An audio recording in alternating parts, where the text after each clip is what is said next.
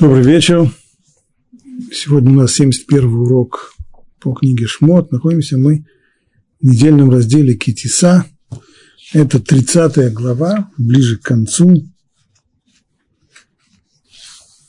23 стих, а ты возьми себе лучших благовоний. Начинается здесь отрывок о, о том, что нужно сделать специальное масло, масло для помазания – и оно должно быть не простым маслом, а маслом ароматизированным. Так вот, какая технология? Ты возьми себе лучших благовоний. Чистой миры 500, ароматной корицы, две полупорции по 250 каждая. Вообще проще было бы сказать 500. Если две, две, две полпорции, то одна порция 500. Но так уже Тора здесь говорит, что нужно брать это именно две части, каждая по 250, ароматного тростника 250, кассии 500 по шекелю и один гин оливкового масла. Гин – это мера объема. Вот все это вместе, значит, есть оливковое масло и вот эти вот благовония. Все это нужно, оливковое масло, настоять на этих благовониях. Сделай из этого масла для помазания благоуханную смесь работы парфюмера, и оно должно быть маслом для святого помазания. А что мазать-то нужно? Им ты помажь шатер собрания, то есть мешкан, раз. Дальше ковчег свидетельства, то есть ковчег, в котором будут скрижали, плиты с десятью заповедями, стол и его принадлежности, вся внутренняя утварь мешкана, светильник и его принадлежности, жертвенник для воскурений, жертвенник для жертв всесожжения и все его принадлежности, умывальник, его основание. Иными словами, всю-всю утварь храма нужно будет помазать этим маслом. Освети их, чтобы они стали святыми, источниками святости. Что значит источник святости? Это значит, что все, что коснется их, тоже осветится. И Аарона, и его сыновей помажь и освети их, чтобы они служили мне как священники, как коины. То есть, добавок к тому, что этим маслом нужно помазать сам мешкан, само святилище и всю его утварь, плюс к этому нужно помазать этим маслом и людей, которые должны стать священниками и служить в храме. А сынам Израиля скажи, что это должно быть масло помазания для меня на все ваши поколения. То есть нужно знать, что вот это самое масло, оно должно быть использовано всегда для помазания и храма, и его утвари, и священников. Это означает, буквальное значение этого стиха следующее, что когда придет Машех и нужно будет восстанавливать храм и э, приводить коинов к работе в нем, то нужно будет использовать то же самое масло. То есть каким-то образом вот эта вот э, склянка с маслом должна отыскаться и быть использован, потому что это то же самое масло на, для показания на все ваши поколения. Одной склянки хватит, много не нужно.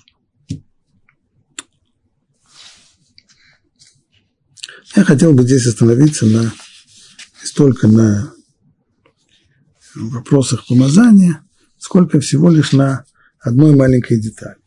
Ты возьми себе лучших благовоний. Какие это самые лучшие благовония? Самые лучшие благовония миры 500. Ну, мира – это уже перевод э, русский, который сильно, который испытал сильное очень влияние, к сожалению, синодального э, перевода, а синодальный перевод здесь шел вслед за э, больше и латинскими значениями. К чему я говорю? В оригинале написано здесь «мор». Такое слово малопонятное, что это за благовоние под названием мор. И Рамбан приводит здесь, что очень многие комментаторы, в том числе и Рамбам, пишет, что имеется в виду мускус, а не мира. С другой стороны, целый ряд комментаторов возражает. Бан приводит здесь мнение Ибн Эзры, Не может быть это мускус ни в коем случае. Хотя, конечно же, никто не будет отрицать, что мускус – это благовоние. И благовоние, которое очень широко использовалось и в древности, и затем в Средневековье.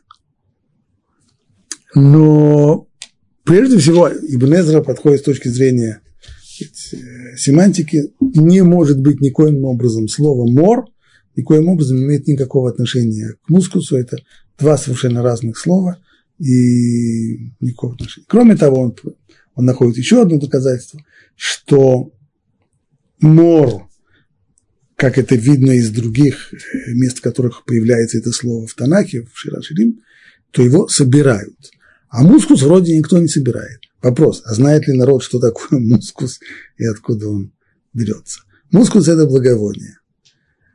А происхождение его, вот э, самого этого сильно пахнущего вещества, его вырабатывают целый ряд животных. Правда, есть и растения. Есть и растительный мускус, но в основном основной его источник – мускус, он животного происхождения. Есть э, то, что когда-то было принято называть мускусная лань, но сегодня даже такого названия вряд ли кто помнит, в основном говорят про кабаргу. Вот есть. Ну, это, в общем-то, в общем-то лань, это э, относится к семейству оленей. И у этого животного есть железа, которая, вот секрет этой самой железы, и есть сильно пахучее благовоние, которое называли мускус.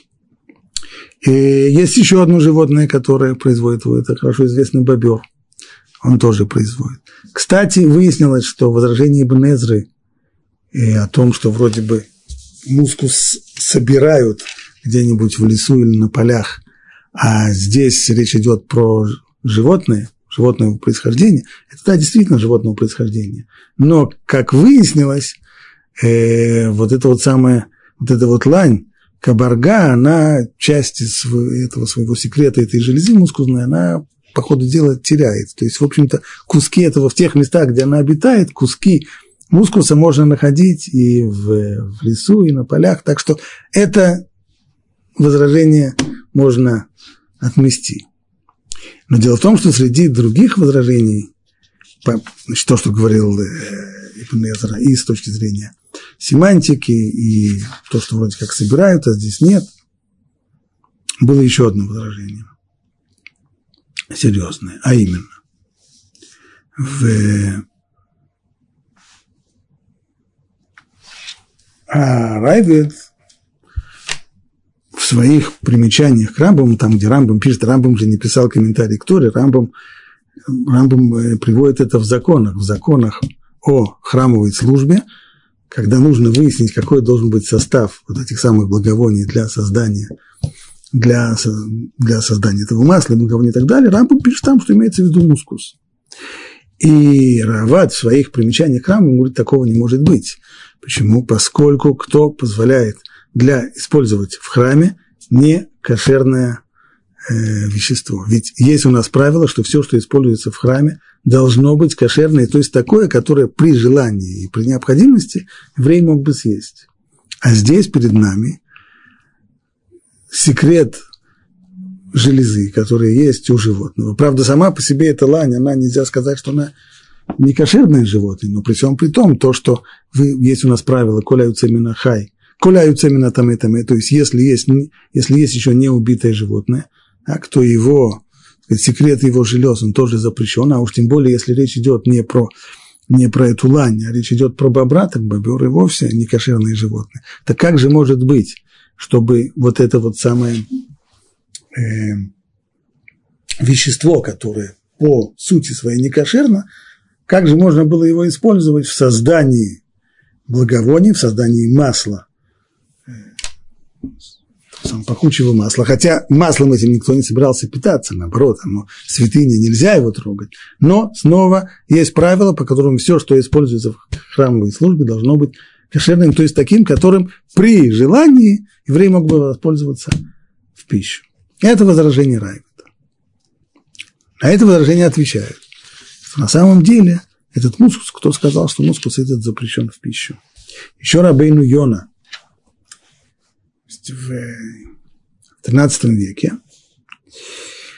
Кстати, двоюродный брат Рамбана, Рабин Йона тоже поднимает этот самый вопрос по поводу мускуса. И пишет он там в своем комментарии к э, Талмуду, в трактате Брахот, пишет он следующую вещь. Что если бы мы имели дело, как, как представляли себе древние, откуда, откуда в этой самой железе у, у, у мускусной лани, откуда у нее появляется там этот самый секрет. Ну, скорее всего, это кровь, э, кровь этой самой лани, которая превращается там каким-то образом, нам неясным и непонятным, она превращается там вот в это самое пахучее вещество. Конечно бы, если бы кто-нибудь предложил выпить стакан крови этой лани, это, конечно, вещь запрещенная, об этом разговор нет. Но этой крови здесь больше нет. Она прошла химическое преобразование, разложилась, превратилась в нечто совсем другое. Это совершенно другое образование, это другое. То есть, если мы берем не каш... получается так из Рабиньон, что если мы берем не кошерную какую-то вещь, не кошерное вещество, перерабатываем его при помощи э, химических процессов, или оно само превращается в нечто совершенно другое, так что можно сказать, по ним Хадашот Баул и Кан, появилось здесь нечто новое, то это новое не запрещено, хотя происхождение его совсем из э, некошерного материала. Так получается со слов Рабейну Йон. И этот же самый, это же самое положение использовал и один из крупнейших авторитетов Аллахи Средневековья, Радбаз, Давид Бензимра, когда он обсуждал использование в лекарствах подчеркиваем, для неопасно больных людей, если лекарство для опасно больных людей, там не спрашиваем, оно, оно кошерное или не кошерное, а используем его как его есть. Но если это лекарство для такого общего оздоровления, не для больных людей, то можно ли использовать в лекарстве некошерные ингредиенты? И вот там он объясняет, что конкретно э, то лекарство, о котором он говорит, и, кстати, он упоминает там еще и мумиё, нет сомнения, что можно их использовать. Почему? Хотя они происходят из некошерных ингредиентов. Кстати, интересно, что он считал по поводу мумиё. Э, ему было совершенно очевидно, что, в общем-то, речь, речь идет о материале, который, который когда-то был попросту трупом человека. Понятно, что человечина в пищу запрещена. Но поскольку все это давным-давно перегнило, все это превратилось в совершенно нечто другое. Так? Перед нами совершенно другой, э, преобразившееся, абсолютно преобразившееся вещество, то нет никакого запрета использовать, использовать его. Так писал э, Радбас. Более поздние комментаторы спорили, что имеется. Не будем, э, не будем забывать, что это одна сторона и Радбаз, и, и и Рабейну Йона, но и были те, которые запрещали мускус. То есть, если бы мы конкретно задали вопрос, вот мы хотим сделать, э, знаю, там, на Востоке очень было принято э, делать э, ароматизированные блюда, скажем, не знаю, рис с различными благовониями. Это считалось очень, очень распространенным э, на Востоке блюдом. Так вот, если бы мы захотели сделать такой рис и его ароматизировать при помощи мускуса, то Рабейн Йона сказал бы нам, конечно, это можно. Пожалуйста. И Радбас тоже разрешил. Но вместе с тем Арават, который утверждал, что это вещь не кошерная, и еще целый ряд авторитетов его запрещали.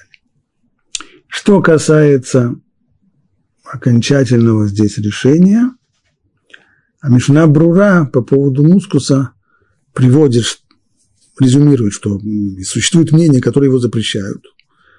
Запрещают э, использовать его в качестве ароматизатора для э, приготовления пищи. Вместе с тем многие другие авторитеты разрешают, поскольку мы сейчас смотрим не на то, кем он был раньше, а на то, кем он является сегодня, а сегодня это совершенно новое вещество. Кроме того, в процессе превращения, это же не просто происходит превращение по мгновению волшебной палочки, а в процессе превращения он превращается сначала в нечто совсем несъедобное и нечто совсем не, неиспользуемое. а уж только потом превращается в благовоние, поэтому многие разрешают. В конечном итоге хочет сказать, что можно положиться на разрешающих, в особенности, если в блюдо прибавляют небольшое количество этого мускуса, которое меньше, чем одно, одна шестидесятая, это можно разрешить. Это касательно мускуса. Но вообще-то, вроде как у нас не особо принято использовать мускус, почему я на эту тему завел разговор. А дело в том, что из этого разрешения мускуса выходит большой очень серьезный вопрос.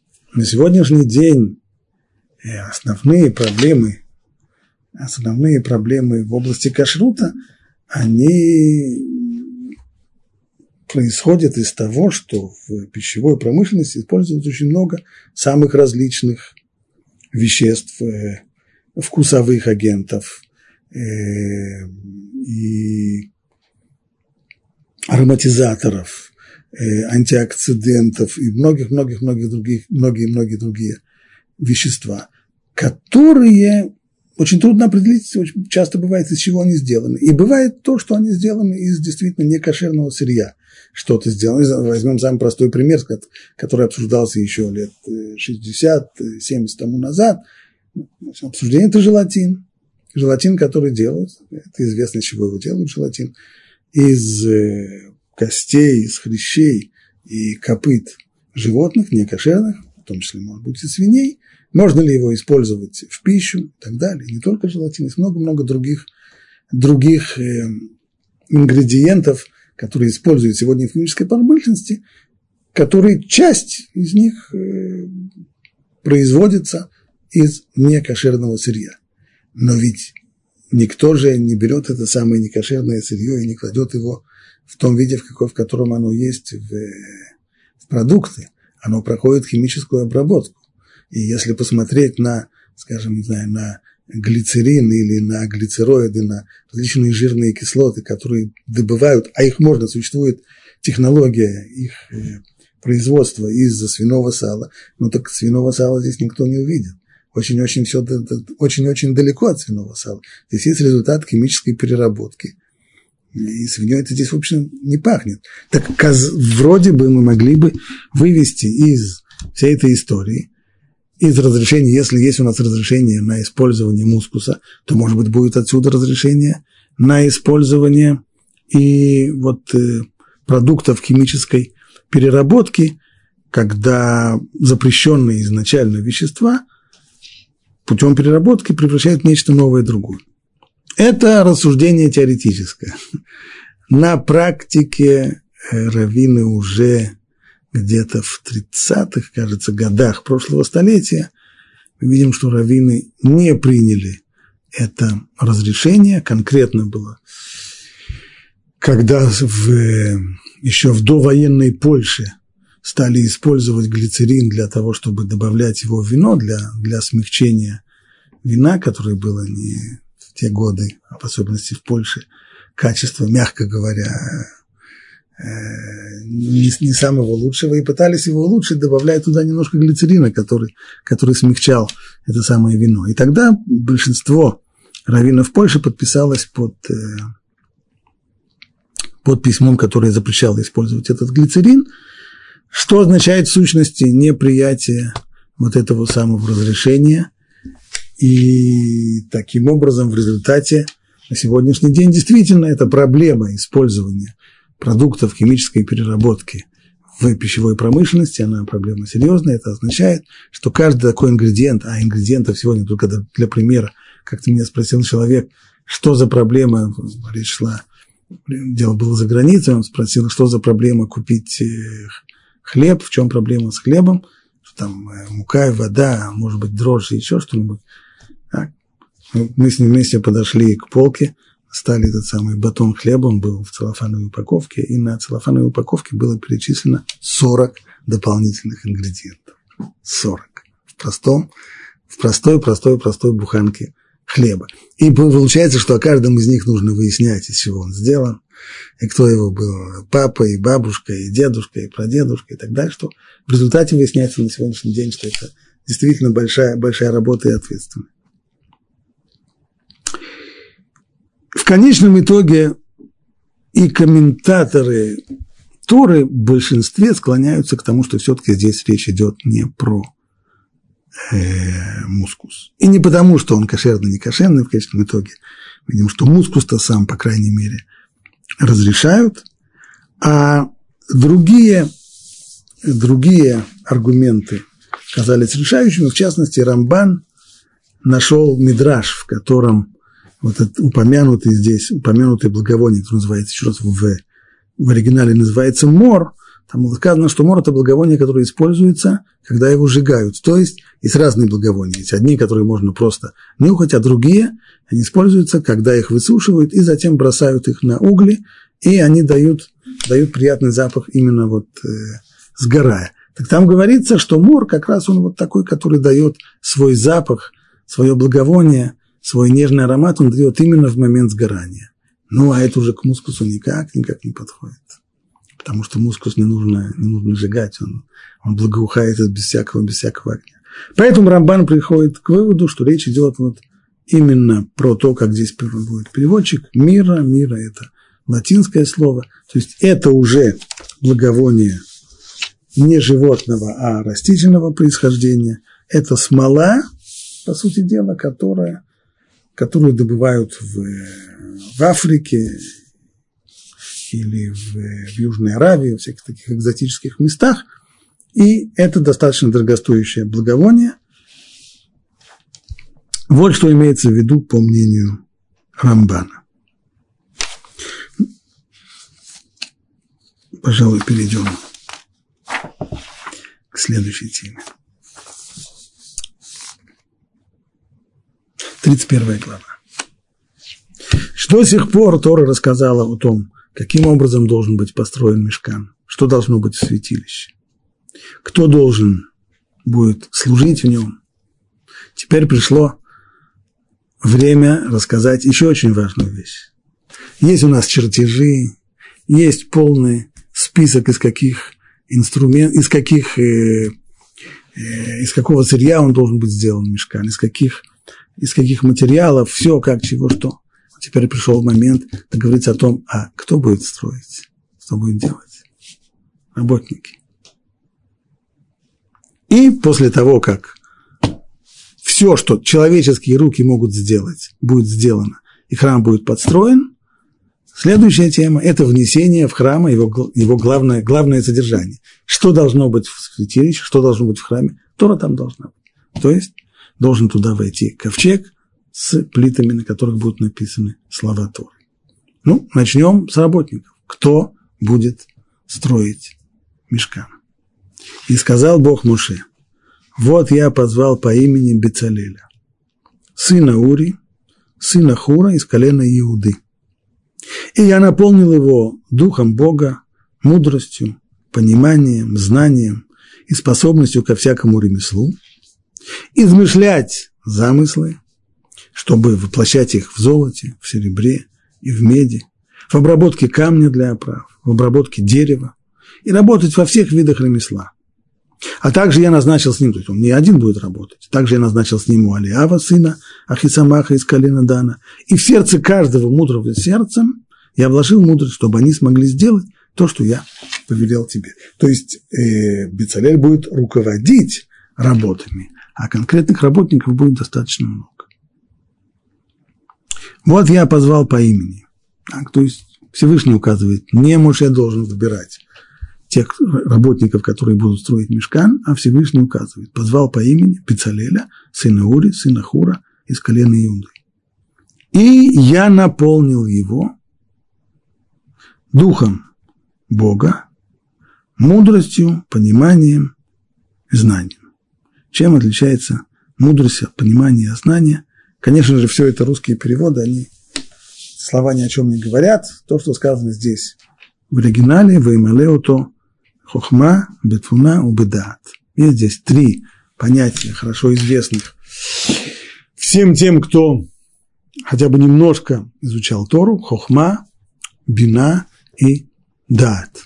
Мы их находим здесь первый раз в Торе, но еще раньше обычно, чем человек доходит до них в Торе, он доходит до них, открыв хотя бы раз Сидур и посмотрев молитву, в которой в первой из брахот, в которых мы обращаем просьбы к Всевышнему, просьба о знании, мы упоминаем там. И в особенности в сефардском мусыке хохма, бина, в дат. В шкинадском мусыке несколько иное, там появляется некоторые изменения.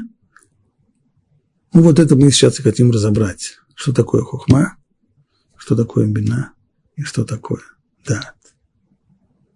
Условно принято на русский язык переводить хохма – это мудрость. А что такое тогда дат? Знание. Чем знание отличается от мудрости? Раши приводит здесь следующее объяснение. Хохма, то есть то, что мы договорились условно, переводить как мудрость, это способность усвоить то, что человек слышит от других. Бина – это понимание. Здесь человек приходит при помощи вот этой силы, человек приходит к новым выводам уже своими силами, исходя из того, что ему уже известно. А знание – это дух пророчества, пророческий дар. То есть имеется здесь в виду совершенно разные аспекты познания. Если первые два, в общем-то, понятно, что Раши говорит, а третий, Руаха Кодыш, только сразу договоримся, что Руаха Кодыш – это не Святой Дух, как переводят это в разных книгах, которые переводят начинающие переводчики. Это имеется в виду пророческий дар. То есть осенение, которое дает человеку ощущение того, что он вот сейчас понял что-то очень важное, сокровенное, не, доселе неясное, чувствует, что не, человек чувствует, что на него снисходит это знание. То, что он додумался до него. Он думал, думал, думал, думал, и вдруг, о! Не, не то. Намного сильнее. Когда знание, которое пришло свыше. Так объяснил Раш. Но есть комментаторы, которые объясняют по-другому. Я имею в виду именно последнее. Что такое дат, знание? А Риваш объясняет, что знание, это он называет это словами мускалот решенот. Мускалот решенот, то есть некоторые основы, первичные основы мышления, первичные основы познания. Аналогичный, очень близкий к тому термин мы находим в философии у Декарта. Декарт говорил, он называл это словами, э, он называл это врожденное понятие. Что это означает? То есть это некоторые правила мышления, которые нам никто никогда не объяснял, и никто никогда нам их не учил. Но мы все просто по-другому мыслить не можем. Так у нас мозги устроены. Чип, который нам туда вставили в череп, вот, вот так его запаяли, вот так он и думает. Что здесь имеется в виду? Декарт говорил о том, что есть два вида врожденных понятий. Есть э, сами если уж точно говорить, это есть врожденные идеи, скажем так. Врожденные идеи, они разделяются на врожденные понятия и врожденные суждения. Так это у Декарта. Что такое врожденные идеи? С одной стороны, есть врожденные понятия. Например, у каждого человека, даже если его тому не учили, никто его не учит, он понимает, что есть, скажем, такое понятие, как число. Кто-нибудь когда-нибудь объяснял? ребенку, что такое число, возьмем трехлетнего ребенка, объясним ему, что вот есть числа. Нет, он сразу два, три, пять, его уже учат считать. А понятие число ему никто не разъяснял. Оно врожденное. Оно просто прошито, как сегодня бы сказали в наших мозгах. Или тело, структура, строение и так далее. Это все вещи врожденные. Врожденные суждение, что такое? Скажем так, целое всегда больше своей части. Это суждение мы все, безусловно, понимаем. Но нас никто никогда не учил. Но с тех пор, как мы были дети, если бы нам спросили, что тебе дать, целое мороженое или только половинку мороженого, почему-то любой ребенок скажет целое. А если ему сказать, да ты что, ведь на самом деле половинка-то намного больше целого. Ребенок только посмеется как-то так, но его никто никогда не учил этому. Или Мы все понимаем на уровне самого простого восприятия, что не может быть двух противоположностей в одном. То есть нельзя одновременно быть и не быть. Не может быть стакан чая, кстати, стакан чая, он либо горячий, либо холодный. А он может быть одновременно горячим и холодным? Нет, он может быть теплый, тогда он не горячий, не холодный. Но он не может быть горяч-холодным или холодно-горячим. Либо-либо. Либо я здесь, либо меня нет. А может быть, я здесь и меня нет тоже? Нет, я либо есть, либо нет. Кто меня научил этим самым аксиомам? Никто. В учебнике по, по геометрии они тоже не были упомянуты. Там были все больше другие аксиомы. А откуда же я это знаю? Говорит, Декарта – это врожденные, врожденные, точно так же, как есть врожденные понятия, так же есть и врожденные суждения. Или нам понятно, что из ничего не выйдет ничего. То есть, если чего-то раньше не было, то из него ничего не выйдет. А если что-то есть, это значит, что оно вышло из чего-то, что было. Это тоже простые аксиомы нашего мышления. Так устроено наше мышление, по-другому мы думать не можем. Таким образом, говорит Риваш, что да, это как раз есть самые-самые вот эти вот врожденные иде, врожденные идеи Декарта или названием, которым пользуется Риваш, он не, не пользуется терминологией Декарта, он жил до Декарта, он называет это мускалот решонот. По сути дела, очень, очень, очень близко не, то, не только по сути, но и, но и по названию. Получается, нет довольно серьезный разрыв между комментарием Раши и комментарием Риваши. Раши говорит – что да, это Руаха Кодыш, это пророческий дар, вообще высшее, высшее, высшее, высшее знание, которое только может быть. А Риваш говорит наоборот, имеется в виду самое-самое-самое начало. А без чего человек, кто, тот, кто не понимает, что не могут быть два, две противоположности в, в одном, тот, кто не может понимать, что невозможно одновременно быть или не быть, он, он вообще мыслить не может. Он, Не исключено, и это уже говорят более поздние авторитеты, что два этих комментария, они вообще не спорят друг с другом, они дополняют друг друга. То есть общий знаменатель между тем, что объяснил и между тем, что объясняет Реваш, это абсолютная ясность и отсутствие каких, каких бы то ни было сомнений. Обратите внимание, если хохма, хохма – это то, что человек учит от других. Кто-то мне сказал, что э, вот я не помню, что он мне сказал, что это лежит на полке или это в шкафу. Он мне сказал, но я не помню, у меня возникло сомнение. Не очень помню. А еще я учил, это хохма, а еще я учил в книжке, вот как сейчас помню, у нас было в школе преподавали химию, я там учил, не помню, что учил. Ну, помню, что учил. А что учил уже, помню очень, очень смутно. Сомнения у меня возникают. Бина человек приходит к новым выводам, исходя из того, что ему уже известно. Тоже бывает сомнительно. Вроде из того, что я знаю, отсюда следует или не следует. Вроде как следует, а вроде как не очень. Что касается самого начала, то есть если спросить у нас по поводу первичных вот этих самых э, врожденных идей и суждений, у меня есть какое-нибудь сомнение, что целое больше его половинки? Никакого сомнения, абсолютно. Я уже все, все, чему меня учили в школе, я уже все позабыл.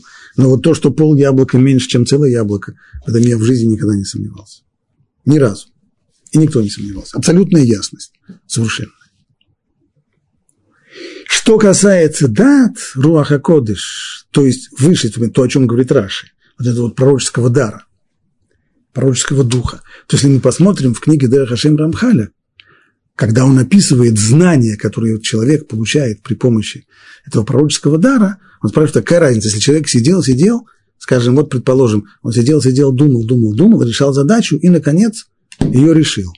А другой человек задачу не решал, а его вдруг осенило. Пу! И он знает решение. Какая разница?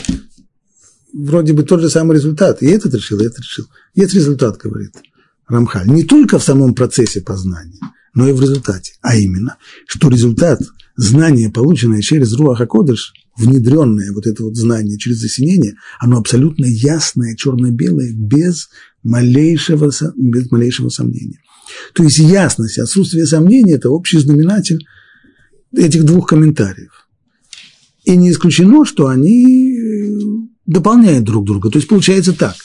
Те, которые молятся Мусор Сфарат, они говорят про то, что Всевышний дает нам, и просим мы у него хохма бинадат, и вроде бы это порядок вот такой, что мы просим мудрость, способность учить от других, бина – способность делать выводы на основании того, что выучили у других.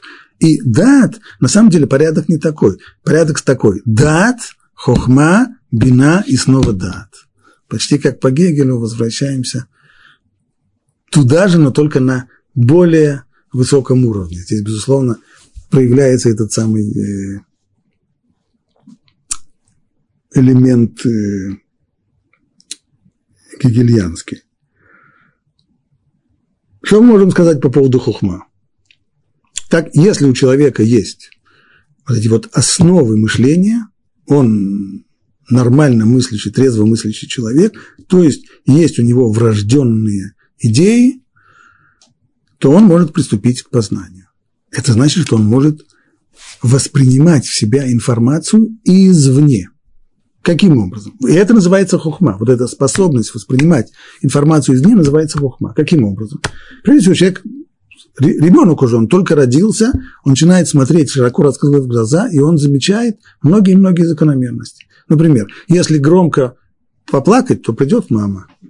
А если еще сильно поплакать, то она даст поесть. Так, у него есть, он уже сформулировал один из первых законов мироздания, Дальше больше он, он видит, он слышит, он воспринимает массу-массу информацию извне. Точно так же тот же самый способ воспринятия хохма, воспринятия информации извне – это от других людей. Люди обучают. Человек приходит к, к учителю, и учитель ему дает информацию, объясняет, разъясняет, вкладывает в него знания. Учителя могут заменять книги. Человек сам читает книгу, воспринимает информацию извне – раскладывает его по порядку, безусловно. Это не значит просто так накидать информации и сделать такой винегрет, потому что, как говорят умные люди, если у человека информация не упорядочена, то чем больше он знает, тем, тем, больше, тем больше мрака, тем больше путаницы у него в голове. Нет, на уровне хухма это и восприятие информации извне, и ее, безусловно, структурирование, э, ее, ее анализ, ее, ее расположение правильным образом. Это то, что называется хохма. Коах, так некоторые комментаторы говорят, слово хохма означает коахма, те же самые буквы. Коахма – это значит коах, сила, интеллектуальная сила, ма. Ма – это что это такое? Иными словами, человек при помощи этого, вот этого аспекта мышления способен задать себе вопрос, а что это, и искать на него на ответ. Что же это за штука такая? Он может спросить людей, он может прочитать в книгах, он может если он не имеет информации от людей, от книг, он может сделать некоторый, э, скажем, эксперимент. Например, видит человек ягодку. А что это такое ягодка? Она вкусная или невкусная? Кто-нибудь знает? Нет, не знает. А в книжках написано? Не написано. А может, она, кстати, еще и ядовитая? Тоже нигде не написано. Не нашел информации. Но можно поставить эксперимент. Например, взять и съесть. Так. Либо она будет вкусная, либо невкусная, либо ядовитая, либо не, не, не ядовитая. Это тоже все еще куах ма, это хохма. Хохма, она, вот эта вот способность воспринимать информацию, анализировать и понимать ее, она относится к любому познанию, поэтому наши говорят мудрецы, что э, если человек, если, если ты слышишь, что ешь, что есть хохма багоим тамин, что у народов мира тоже есть хохма, безусловно, это, это, это, этой фразе можно поверить, конечно, почему же нет.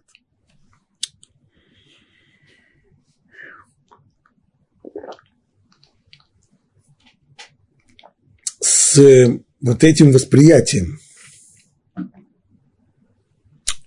хохма ассоциируется зрение, восприятие зрительное в отличие от восприятия на слух.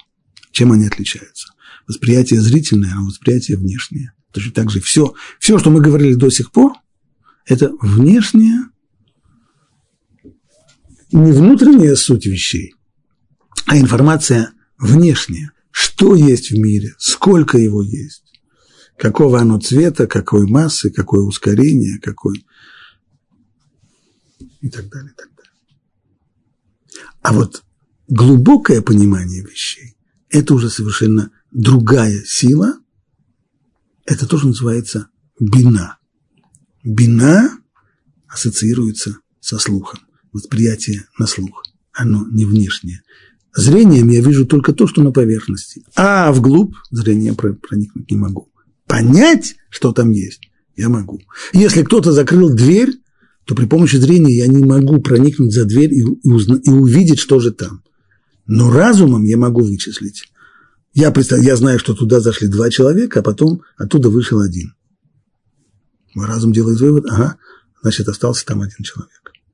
Если он, конечно, не испарился, его не съели, черт он был. Но он там должен остаться. Это уже бина. Слово бина, как Раши говорит, это понимание, когда человек на основе того, что ему дано, и он воспринял информацию извне, на основе этого он делает новые выводы. Появляется новая информация. Ну, примитивно говоря, это то, что греки называли силлогизмом. Простейший силлогизм, если у меня дано два э, предложения, два, два понятия, скажем, э, Сократ, он человек, люди смертны. Что отсюда следует? Отсюда следует вывод, значит, Сократ тоже в один прекрасный день умрет. Вот здесь работала сила Тут вот то самое, та самая способность делать логические выводы – это то, что называется бина – способность делать новые выводы на основе того, что человек уже знал. На самом деле новые нужно здесь поставить в кавычки. Вот в этом большая разница между хохма и бина. Хохма написано хохма ми айн-тимаце. То есть хохма приходит из айн, из ничего. Хохма вырастает из ничего, экснили. То есть человек, человек ничего, человек не знал, он раньше не знал чего-то, пришел в школу, ребенок, его там научили. Он не знал, сколько континентов есть на земном шаре, понятия не имел, а ему сказали сколько. Бина, она не происходит из ничего, наоборот. На самом деле в этих двух фразах, которые были сказаны, что человек, что Сократ, он человек, а люди смертны, уже заложено, уже вывод третьей фразы, что Сократ умрет, он уже заложен. Только его нужно достать оттуда, его нужно извлечь, но на самом деле он уже дан. То есть это способность делать новые выводы из того, новые в кавычках, из того, что уже дано. Происхождение этого слова «бина» тоже интересно. С одной стороны, это корень «бин», то есть внутри. Для того, чтобы, для того, чтобы сделать новый вывод, нужно залезть вглубь полученных ранее знаний. Без этого новый вывод не получится. И еще второе однокоренное слово – это «биньян», строение. То есть что делает строитель? Строитель не создает кирпичей, строитель не создает бетон, он не создает бревна. Он берет готовые, полученные э, строительные материалы, которые ему уже даны, ему привезли на стройплощадку, а теперь он должен из них построить новое. Точно так же бина – это способность логического мышления, при помощи которой из уже существующих фактов человек строит новое. Понятно, что источник совершенно не, неиссякаемый человеческих знаний находится именно в бина.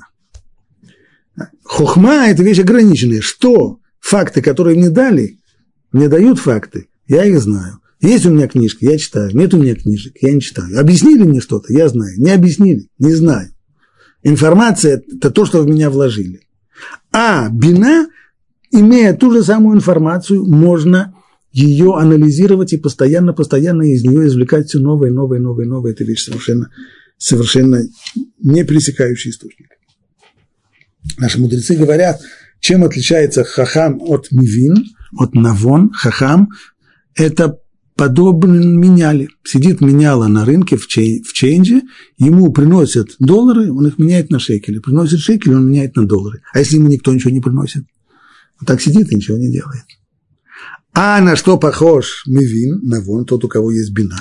Он похож на бизнесмена, он не ждет, пока ему принесут деньги, а он сам, он ищет деньги, где взять деньги, потом он ищет, куда эти деньги вложить, и таким образом, найдя деньги и подумав, куда их вложить, он делает, делает доход.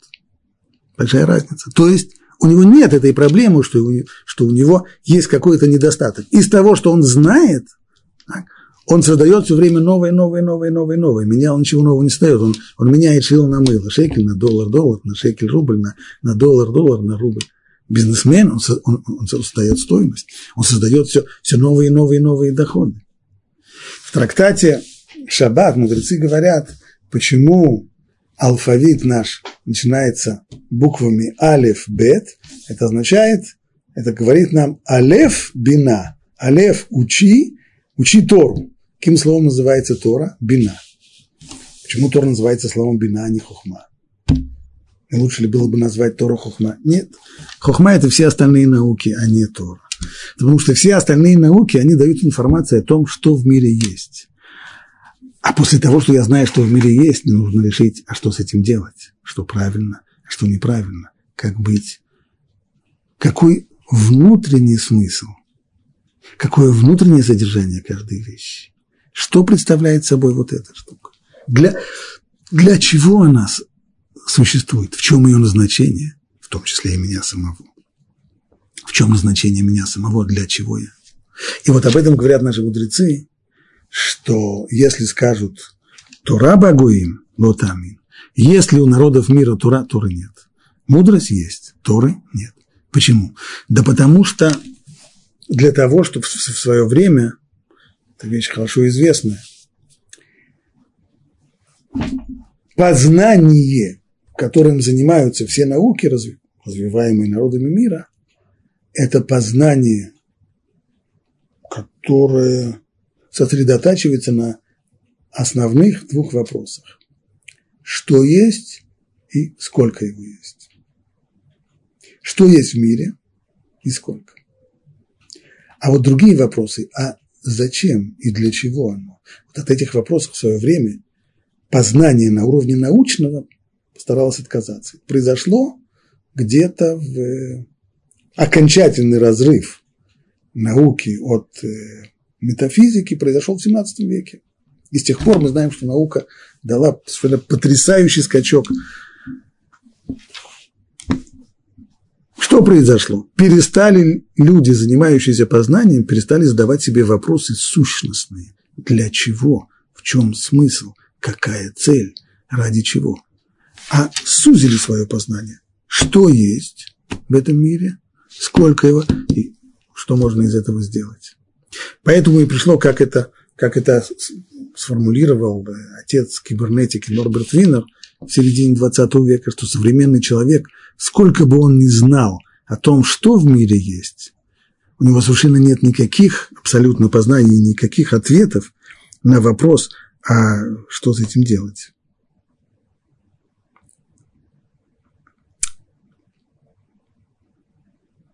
Вы можете сегодня, как раз я сегодня видел этот клип – Спросили ученых, а вот вы можете себе нам показать, как должен выглядеть полет на Марс?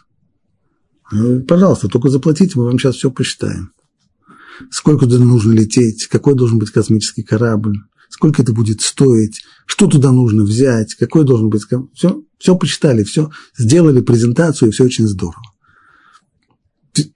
Теперь вопрос, а надо туда лететь на Марс или нет? Это другой вопрос. Нет, это их не спрашивают. Если надо летать, то мы вам объясним, как это сделать, и еще 20-30 лет, э, ну, 40 долетим. Все уже понятно. Все остальное технические сложности. Но как, совершенно понятно. Как понятно. А вот теперь вопрос, а надо это? А это уже другой вопрос, это не научный вопрос, нужно или не нужно. Это вопрос приоритетов, это уже вопрос сущности, это вопрос смысла. А он в эту область не входит. Он относится к тому, что называется бина, понимание внутренней сущности вещей и понимание, что с этим делать. Биолог может объяснить очень точно, что представляет собой животное, которое называется свиньей. Все замечательно, у нее желудок такой-то, у нее система пищеварения такая-то, у нее ее ДНК похожа на то, это, кстати, близкие родственники человеку по, по генам, Понятно, почему люди по-свински себя ведут. Не все, конечно, но некоторые. Ну, а теперь вопрос, хорошо, а ее использовать в пищу или нет? В, в биологии нет ответа на этот вопрос. Это уже вопрос совершенно другой. Это уже вопрос, который изучается в Торе. Это бина.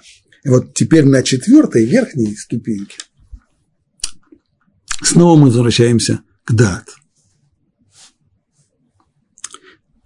сделав диалектически вот это вот самое возвращение на к той же самой точке, но только на более высоком уровне. Что происходит на четвертой ступеньке?